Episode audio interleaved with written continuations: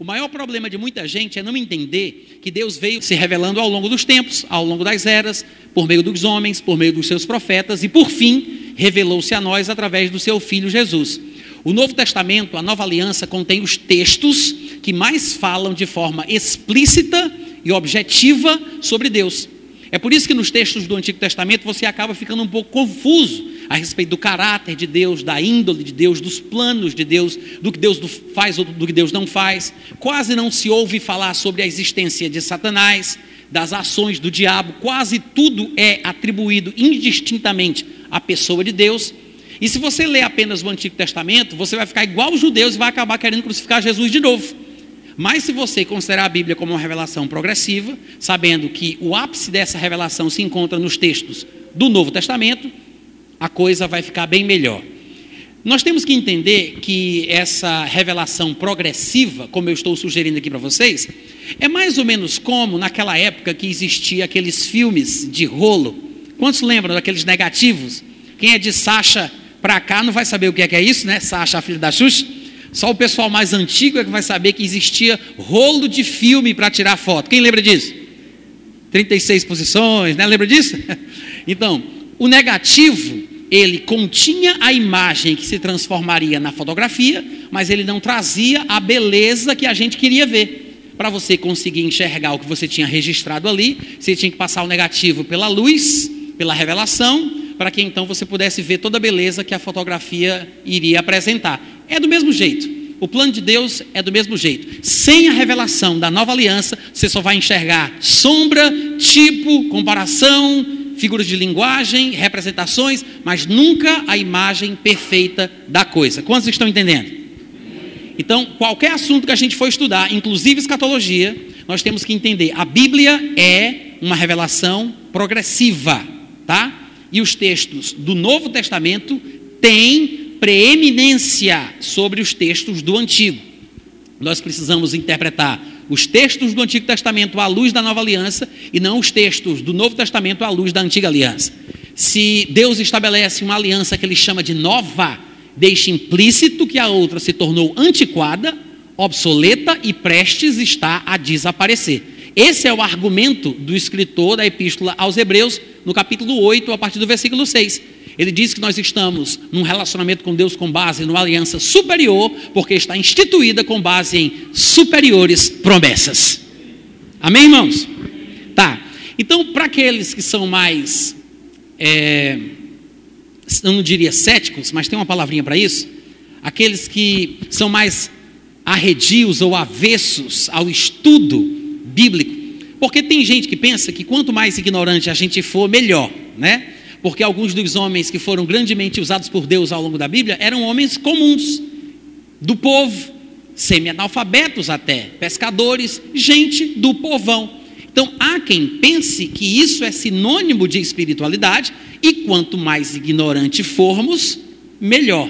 Mas se nós formos parar para pensar nos grandes exemplos que temos no Antigo e no Novo Testamento, você vai ver que o alcance maior ficou nas mãos daqueles que pareciam ser mais instruídos, como Moisés, por exemplo, Paulo na Nova Aliança. Jesus, por exemplo, escolheu 12 homens para estarem com ele e Paulo não fazia parte dos 12. Pedro estava lá. Pedro era um homem exemplar, era um exemplo para a igreja, ele era uma referência, mas Pedro que andou com Jesus disse que lia todas as cartas que Paulo escrevia. Lá em 2 Pedro capítulo 3, a partir do versículo 15, Pedro diz isso e tende por salvação a longanimidade do nosso Senhor Jesus Cristo, como também o nosso amado irmão Paulo vos escreveu segundo a sabedoria que lhe fora dada, como é seu costume fazer ou falar em todas as suas epístolas, nas quais há coisas difíceis de entender. Pedro diz: Eu sei o que Paulo fala em todas as suas epístolas. Pedro diz que lê tudo o que Paulo escreve, mas nós não encontramos nenhum lugar onde Paulo diga que lê qualquer coisa que Pedro escreve. Não é que um seja melhor do que o outro, mas isso mostra que Pedro que era uma referência da igreja cristã, tinha Paulo como uma referência para ele. Pedro é uma referência para a igreja, mas parece que Paulo era uma referência para as referências. Vocês podem dizer amém de vez em quando? Então, isso mostra o quê? Que Paulo, um homem instruído aos pés de Gamaliel, um homem realmente culto, foi usado por Deus, se é que vocês me permitem dizer assim, porque sabemos que o homem não é um fantoche, não é uma marionete, não é um robô, como pensam os calvinistas. Nós somos, na verdade, uma imagem e duplicata de Deus, a imagem e semelhança do Criador, mas é apenas o evangeliquez, né, os cacuetes do evangélico. Deus usou. A gente tem essa mania de falar, mas eu não quero que ninguém fique confuso. Nós podemos dizer que Paulo ele fez talvez mais do que muitos outros que estiveram com Jesus, que conviveram com ele, que andaram com ele. De fato, Paulo ele chega a escrever dois terços do Novo Testamento. Dois terços. A maioria dos textos do Novo Testamento são de autoria de Paulo. E Paulo não era um ignorante qualquer. O que eu quero dizer com isso? Que nós não podemos desprezar a importância do estudo, a importância da disciplina, a importância da aprendizagem, da leitura, da academia. Eu sei que tem gente que detesta esse negócio de estudo, porque acha que isso é, apaga o fogo do Espírito Santo. E é por isso que tem quem pensa que quanto mais ignorante a pessoa for, mais pura ela é, mais usada por Deus ela vai ser. Gente, mas isso não tem nada a ver. Deus ele não vai usar a pessoa porque a pessoa não sabe falar português direito e vai deixar de usar alguém porque fala o, português corretamente. Não tem nada a ver uma coisa com a outra. O fluir de Deus através de cada um vai ser de acordo com a capacidade que a pessoa tem. Quanto mais capaz você for, mais longe você vai. Vocês me entenderam? Então, Deus não quer que nós desprezemos essa coisa linda e maravilhosa que Deus colocou dentro de nós, que se chama mente. Ele quer que a gente desenvolva as nossas faculdades racionais, que nós estudemos, aprendamos, desenvolvamos. É da vontade de Deus. Moisés, que escreveu a lei dos israelitas, era instruído em toda a sabedoria dos egípcios. Ele era um estadista, ele estava sendo treinado para ser faraó. E foi esse homem que, dentro do contexto do Antigo Testamento, na sua época, que escreveu toda a Torá. Todos os cinco primeiros livros da Bíblia, o Pentateuco. Vocês me entendem? Da mesma forma, no Novo Testamento, Paulo escreveu a maioria dos livros do Novo Testamento. Então, é o seguinte: estudar não faz mal.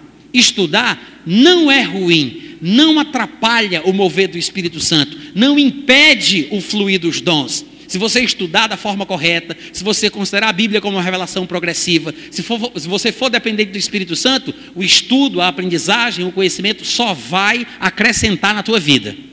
Amém? Nós temos que usar o conhecimento que nós temos para como expressão daquilo que aprendemos do Espírito Santo. Nós temos que usar isso como expressão. Não deve ser a nossa base, o nosso fundamento.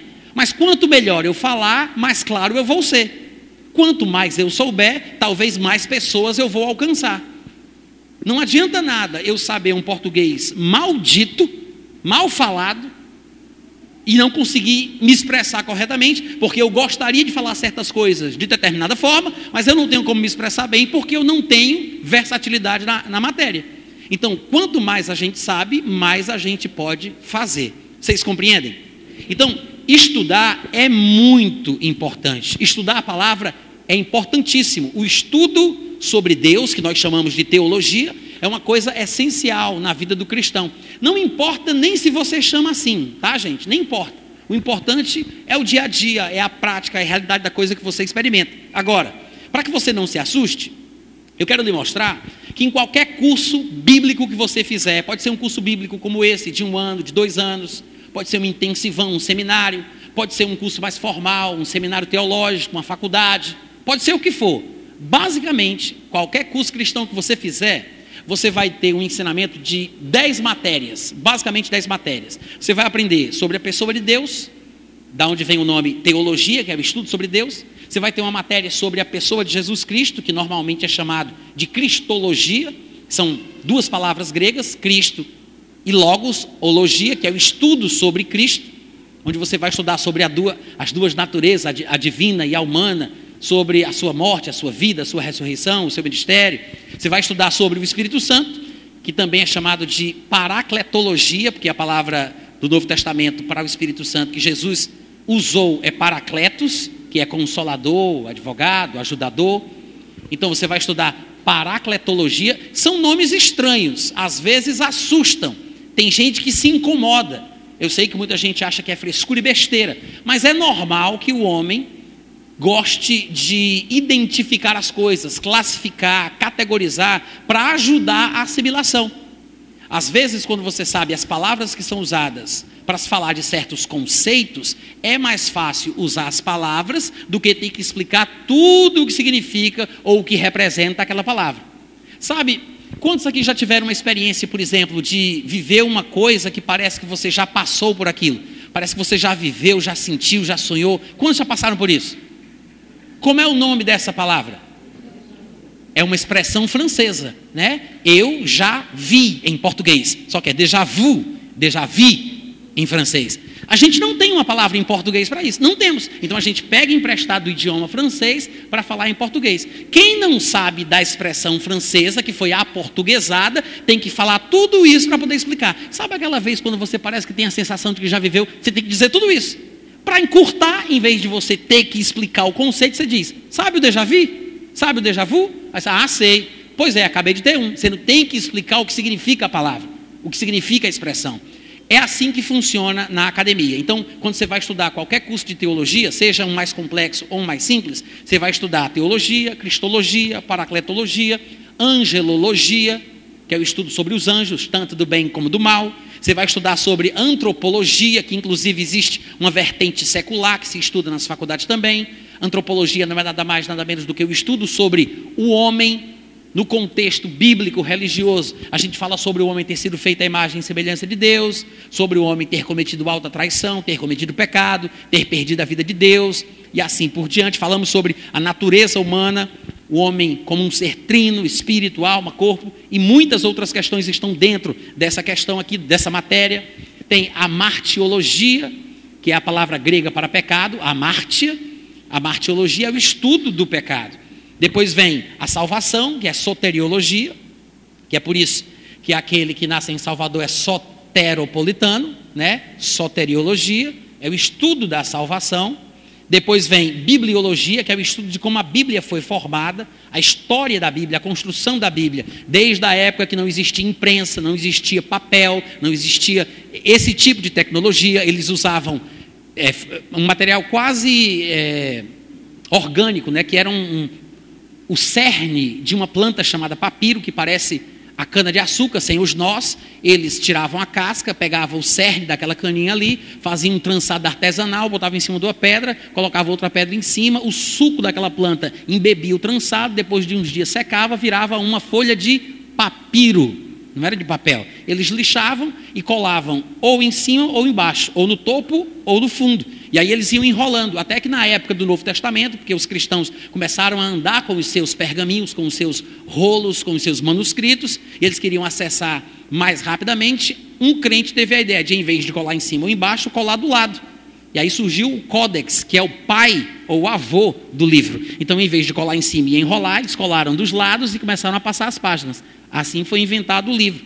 Mas quando você estuda bibliologia, que é uma coisa interessante e importante para um cristão, você entende sobre tudo isso, sobre as diferenças das palavras e dos textos gregos dos manuscritos existentes, porque isso tudo a gente não sabe.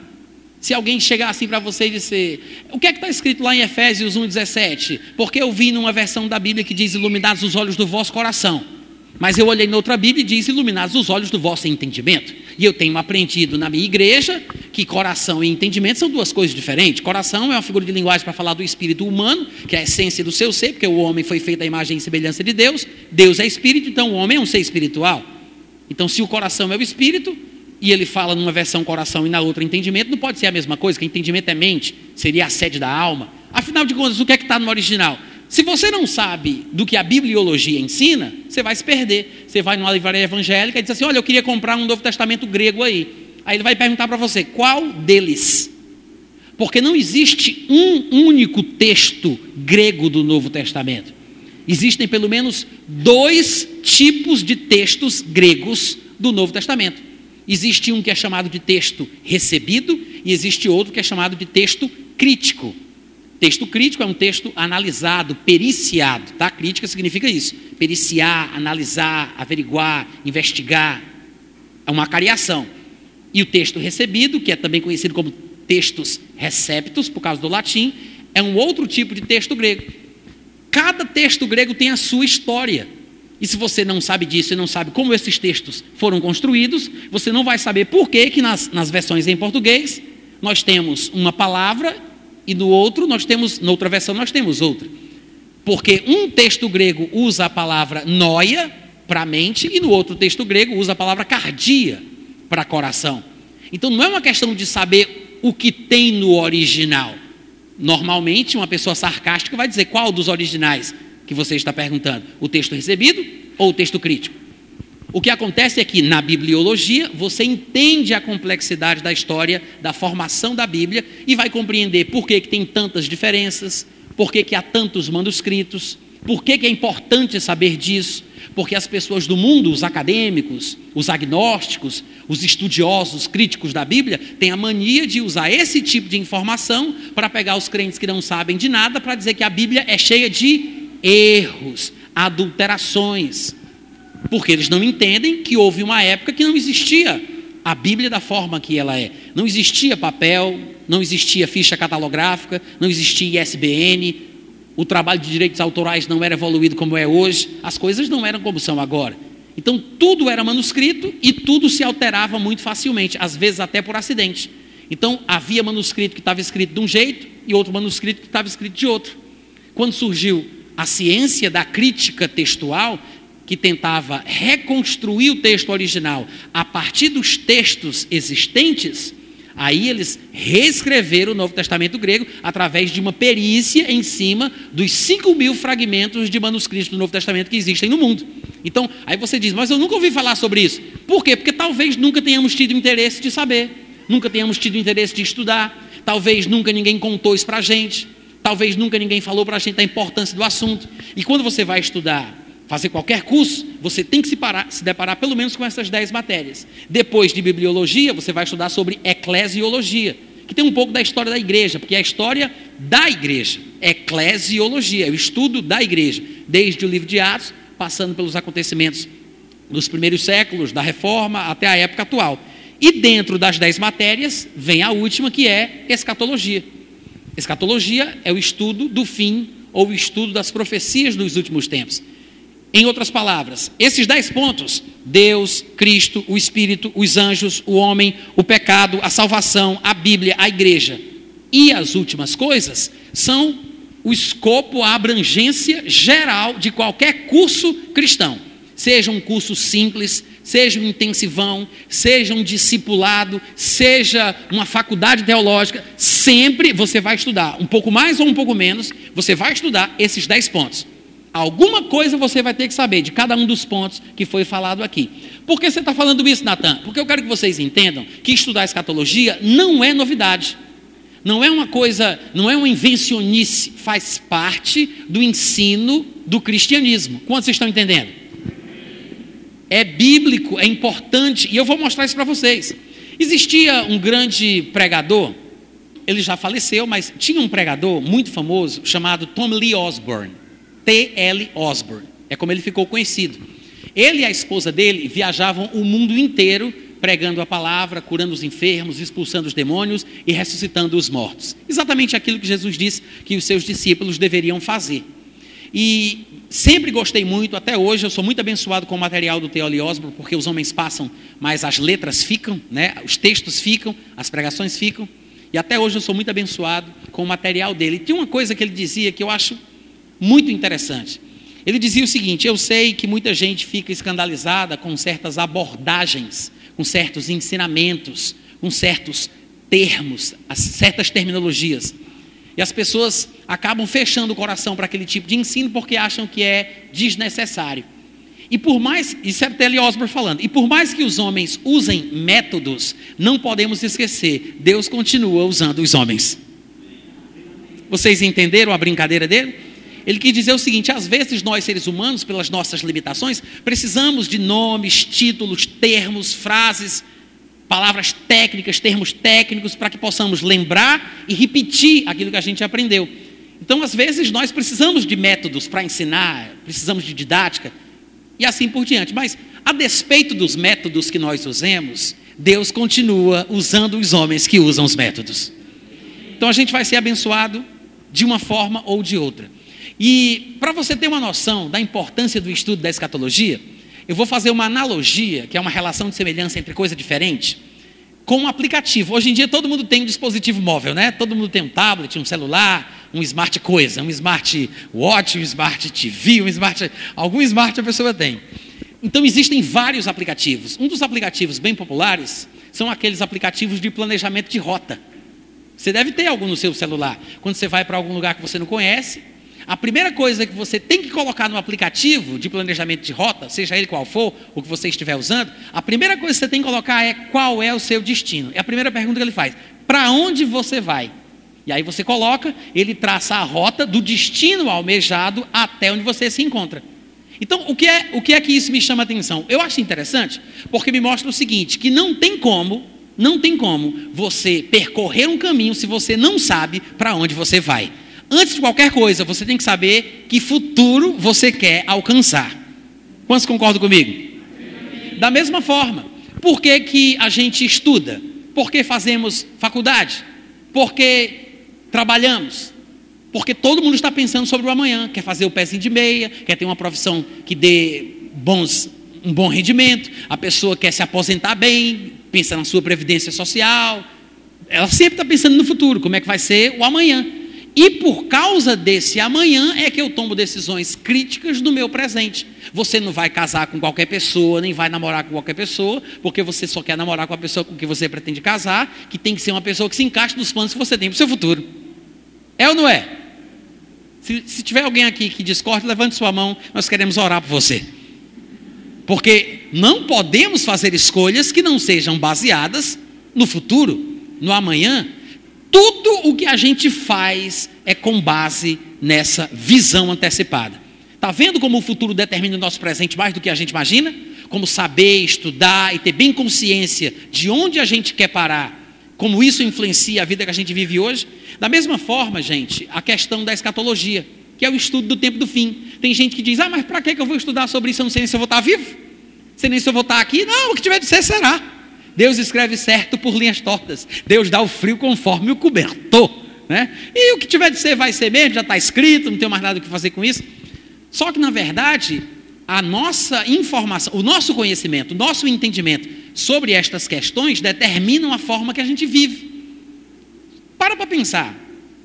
Um dos versículos mais importantes para falar sobre a constituição do gênero humano, que é 1 Tessalonicenses capítulo 5, versículo 23, que diz: "O Deus da paz vos santifique em tudo, e todo o vosso espírito, alma e corpo sejam conservados íntegros e irrepreensíveis."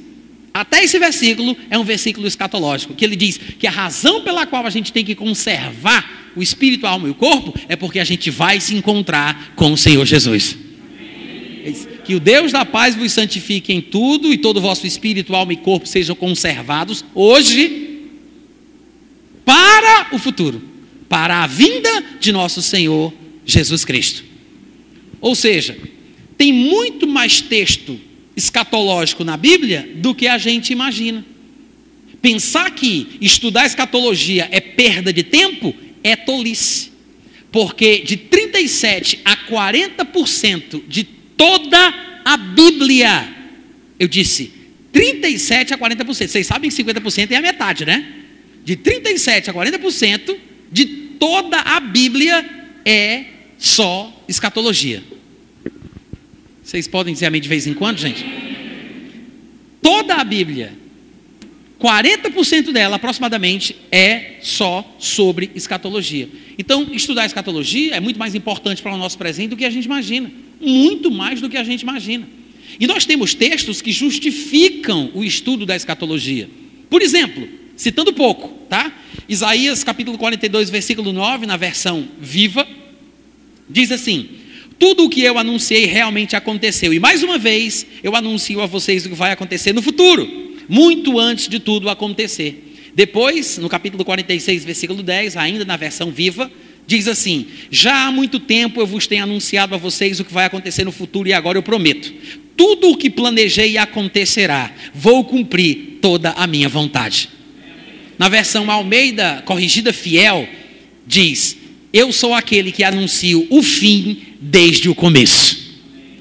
Isso é Deus falando. Ora, se Deus anuncia o fim desde o começo, é porque, primeiro, tem que ter alguma relevância. Deus não perderia tempo falando coisa que não há necessidade de se ouvir. Se Deus falou, é porque Ele espera que alguém ouça. Se a pessoa tem que ouvir, é porque aquilo vai ser útil para a vida dela. Tem um lugar para a escatologia na vida do homem e da mulher que servem a Deus. Amém, Amém irmãos? Mas eu não estou convencido, não me estou satisfeito. Eu ainda vou mostrar mais coisas para vocês que vão dar essa certeza absoluta. Existem três versículos do Novo Testamento que são mais ou menos parecidos com esses textos de Isaías que eu acabei de citar. Três textos do Novo Testamento, onde Jesus Cristo fala em João 13, 19 João 14, 29 e João 16, 4. Vou repetir. Em João 13, 19, João 14, 29 e João 16, 4. Três textos do mesmo Evangelho de João, onde Jesus Cristo fala sobre três coisas diferentes. Presta atenção, olha aqui para mim. Vamos ler todo mundo junto, hein? Olha essa covardia. Levanta a cabeça aí, olha para cá. São três textos do mesmo Evangelho de João, onde ele fala sobre três coisas diferentes. Mas eu quero chamar a atenção de vocês, porque você vai perceber que o palavreado de Jesus Cristo é muito parecido. Um leitor desatento, nos três textos que a gente vai ler daqui a pouco, um leitor desatento poderia pensar que é a mesma passagem, mas não é. São contextos diferentes que tratam sobre assuntos diferentes. Mas Jesus Cristo parece usar uma expressão semelhante em cada um deles. E você vai ver que é claramente escatológica. Veja o que ele diz. Em João 13, 19, ele fala. Eu vou ler na versão Nova Bíblia Viva. Ele diz assim: Estou dizendo isso antes que aconteça, para que quando acontecer, vocês creiam em mim. É mais ou menos aquilo que Isaías falou, né? Que Deus é aquele que anuncia o fim desde o princípio. Então Jesus fala: Estou dizendo isso antes que aconteça, para que quando acontecer, vocês creiam em mim. Nesse contexto de João 13, Jesus estava falando especificamente sobre um traidor, um traidor, que era Judas, que haveria de trair Jesus e entregá-lo aos judeus, aos romanos e assim por diante. Então, nesse contexto de João 13, ele está falando sobre Judas Iscariotes. Estou dizendo isso antes que aconteça, para que quando acontecer vocês creiam em mim. Depois vocês podem olhar o contexto de João capítulo 13, é naquela situação quando eles estão é, participando da ceia, e diz no versículo 1 de João 13, que sabendo que tinha chegado a sua hora de passar deste mundo para o Pai, tendo amado os seus que Deus lhe deu, amou-os até o fim. Tendo se levantado da mesa, deitou água numa bacia, colocou uma toalha na cintura, e aí vai lavar os pés dos discípulos. No meio dessa conversa toda, no finalzinho da sua vida e do seu ministério, ele diz isso que a gente acabou de ler, quando ele se refere à traição. Mais para frente, no capítulo 14, no versículo 29, olha o que ele diz. Ele disse: eu lhes disse essas coisas antes que elas aconteçam, para que quando acontecerem vocês creiam. Aí vocês, espera aí, não foi a mesma coisa que você acabou de ler, não? Não, é o capítulo seguinte, e não é o mesmo assunto. A história aqui já é outra, ele está falando sobre a vinda do Espírito Santo. João 14, lembra? vocês creem em Deus, creiam também em mim. Quem crê em mim fará as mesmas obras que eu faço, e outras maiores fará. E ele fala da vinda do Espírito Santo no 14, depois ele fala no 16 de novo. Está falando do Espírito Santo. Mas veja que o palavreado é semelhante, porque ele está falando de coisas futuras. Ele falou que Judas ou alguém trairia ele. E ele fala: Eu estou dizendo isso antes que aconteça, para que quando acontecer, vocês acreditem no que eu falo, vocês acreditem em mim.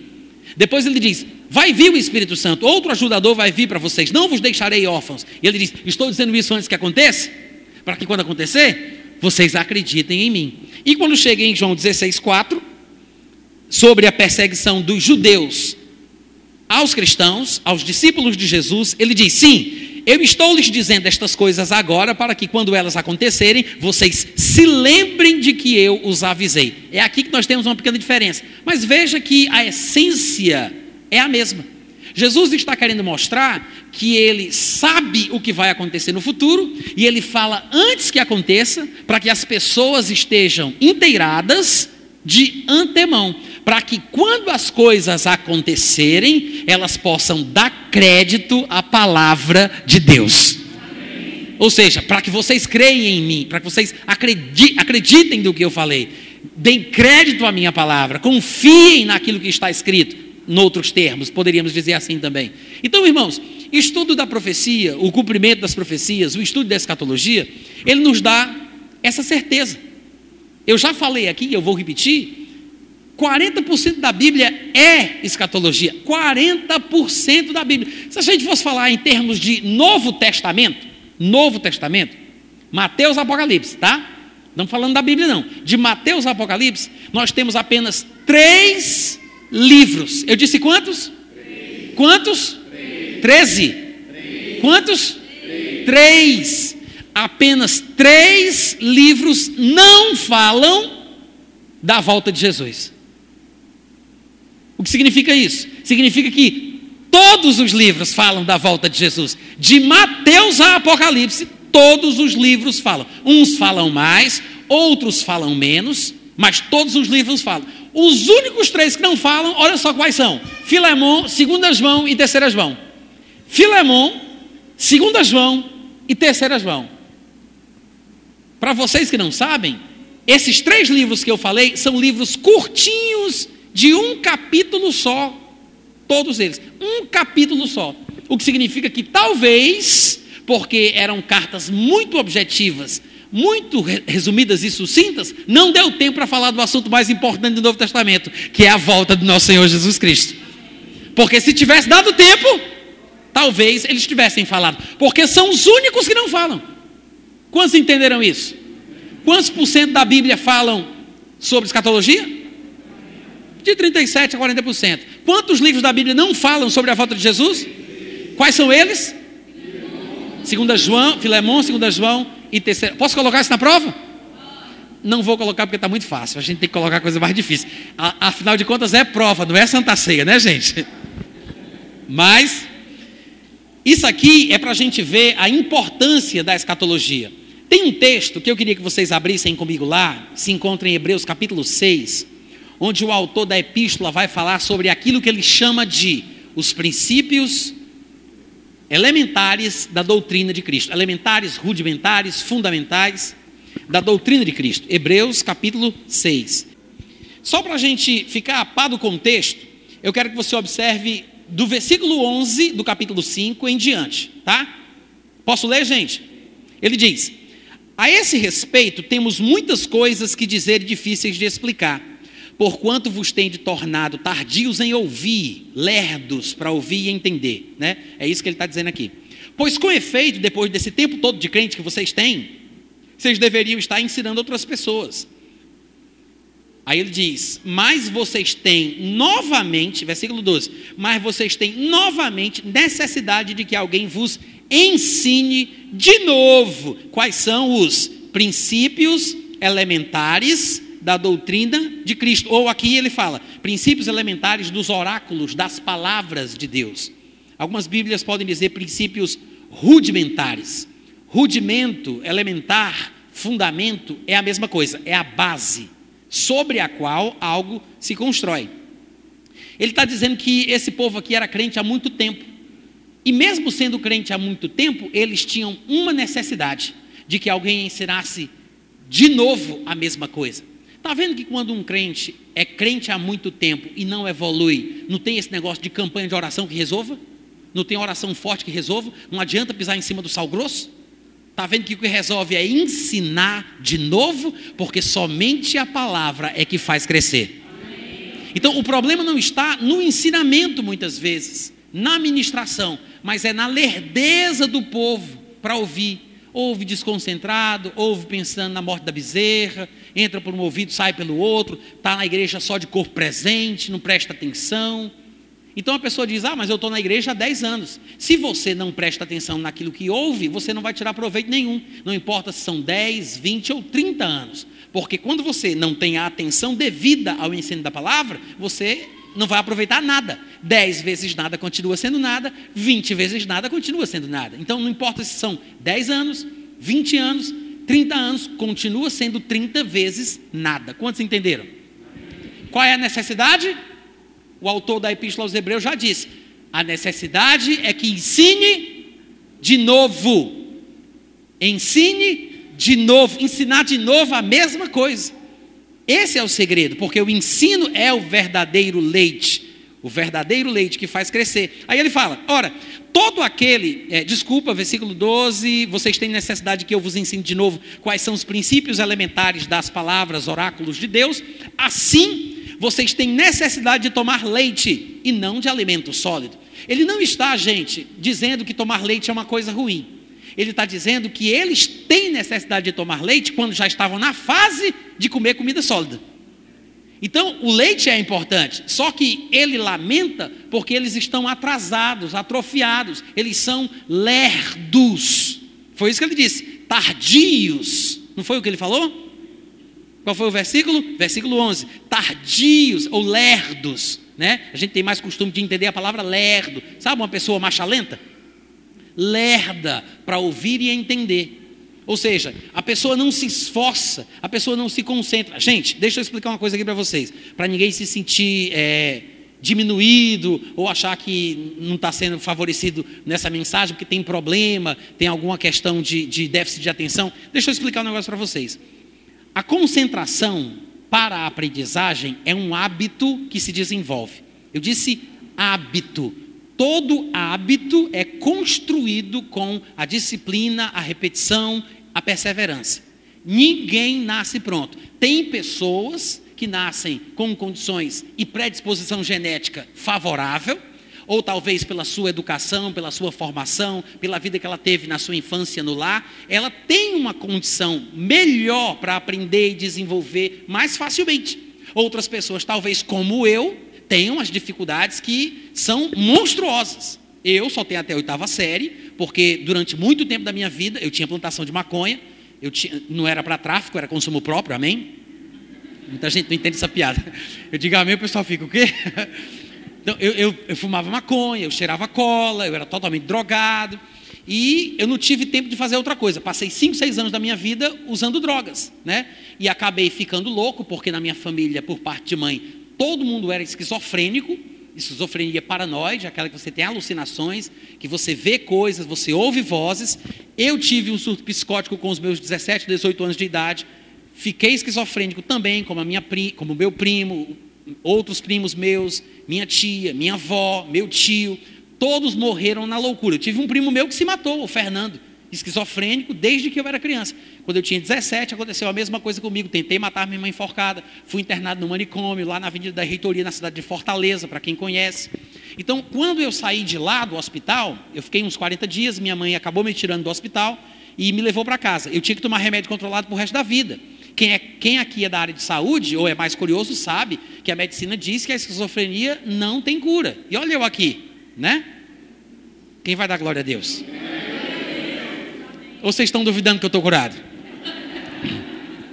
Então, os médicos dizem que não tem cura na esquizofrenia, né? Eu sei que há controvérsias, mas o fato é, meus irmãos, que eu não tive tempo de estudar por meios normais droga e loucura e depois saí do manicômio, então só tive até a condição de estudar até a oitava série.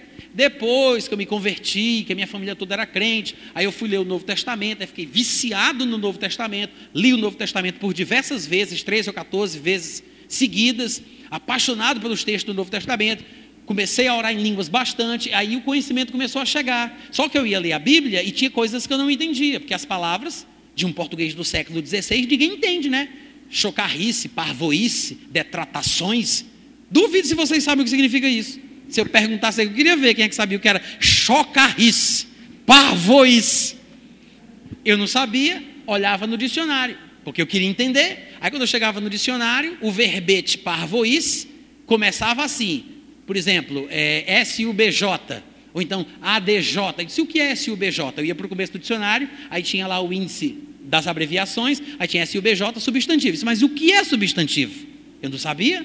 Aí eu pegava a enciclopédia de português da minha mãe, aí eu, nessa brincadeira de ter que entender dicionário, enciclopédia, bíblia, dicionário, enciclopédia, eu não comecei a gostar de estudar. assim, desse jeito, do nada. Aí fiquei apaixonado por descobrir as coisas, estudar, aprender, Aí fui atrás de ler sozinho, ler livros, estudar idiomas. Eu tenho formação técnica em programação de computadores, eu tenho um curso de inglês, falo inglês relativamente bem, aprendi outros idiomas também sozinho. Não aprendi a falar como no caso do inglês, mas né, já me desenrolo. Eu, eu sei o suficiente para entender que eu não sou burro como eu pensava. Porque eu tinha certeza que eu era burro. Depois que eu vi que eu não era burro, eu me conformei. Se eu não sou burro, eu pensava que era. mas eu não era. Eu tinha dificuldade de aprender, eu tinha dificuldade para me concentrar, eu tinha dificuldade para memorizar, para lembrar das coisas. Só que tudo isso, gente, é É uma questão de hábito. Uns vão demorar mais, outros vão demorar menos. Vai depender da condição na qual você se encontra hoje, por toda a sua história, o seu background, o pano de fundo, a sua formação, a sua infância. Uns vão ter mais facilidade que outros. Agora, se você não desistir, se você perseverar e você criar novos sistemas neurais aí nessa sua cabecinha linda que Deus te deu, pode ter certeza, as sinapses vão tudo se acender lá dentro. Um bocado de coisa nova. E o cérebro, ele, quando é ativado, ele funciona, viu gente? Pega no tranco, mas pega. Então, por que, que eu estou dizendo isso? Porque às vezes as pessoas se desanimam. Mas, ah, mas eu tenho problema de me concentrar. Eu sou lerdo mesmo. Isso é para mim, irmão Nateu, eu sou lerdo mesmo. Ele não está falando nesse sentido, ele está falando sobre lerdeza espiritual, falta de interesse, falta de busca. Mas eu quis parar para abrir esse parêntese para dizer para você o seguinte: que se eu pude vencer as minhas dificuldades, você pode ter certeza que qualquer um de vocês pode também. Agora, você não pode ficar se autodepreciando, se diminuindo, se inferiorizando, desistindo, abrindo mão, ou ficando cansado antes de fazer exercício físico. Né? Ah, eu não vou estudar, não, ah, eu tenho preguiça. Vocês sabem o que é preguiça? Preguiça é a capacidade fenomenal que o ser humano tem de ficar cansado antes de fazer esforço físico. Isso é preguiça. Antes de começar a estudar, ele já quer, ele já quer relaxar do estudo que ele vai ter. Então, desenvolva o hábito de ler. Desenvolva o hábito de perseverar. Vai dar sono, vai ser ruim, vai ficar cansativo, mas quando você desenvolve, quando você persevera, você pega o jeito. Tá bom, gente? Todo mundo entendeu? Isso é só uma palavra de estímulo, tá? Voltando aqui para o versículo 13 do, de Hebreus 5, ele diz: Ora, todo aquele que se alimenta de leite é inexperiente da palavra da justiça, porque é criança. Aí no versículo 14 ele diz: Mas o alimento sólido é para os adultos, para aqueles que pela prática têm as faculdades exercitadas para discernir não somente o bem, mas também o mal. Veja que ele acabou de falar sobre os, os princípios elementares das palavras dos oráculos de Deus. Ele volta a falar sobre isso no versículo 1 do capítulo 6. Ele vai dizer assim: Por isso, pondo de parte os princípios elementares da doutrina de Cristo, outras Bíblias talvez digam princípios rudimentares, os fundamentos do cristianismo, né? Deixando de lado os princípios elementares da doutrina de Cristo, deixemos-nos levar para o que é perfeito. O que ele quer dizer aqui é o seguinte, gente, pessoal, vocês são crentes há tanto tempo e a gente fica aqui ensinando as mesmas coisas. A gente tem que voltar para o básico do básico. A gente tem que voltar a dar leite para vocês. E não é que não tenha que dar, não, porque se a pessoa precisa, tem que ser leite mesmo. Não tem campanha nem oração forte que dê jeito. Não tem esse negócio de passar o óleo das costas até o, até o cotovelo, não. Não tem esse negócio de pisar no sal grosso. Não tem varinha mágica, não tem oração forte, pirlim, pim, pim, recebe, que vai resolver o problema. Tem que ensinar de novo. Só que ele está dizendo o seguinte: vocês precisam avançar a gente tem que partir para o que é perfeito, maduro. Vamos deixar de lado, vamos pôr de parte os princípios elementares. Gente, vamos progredir, vamos falar de coisas mais profundas, vamos procurar um alimento sólido. É isso que o autor da Epístola aos Hebreus está dizendo.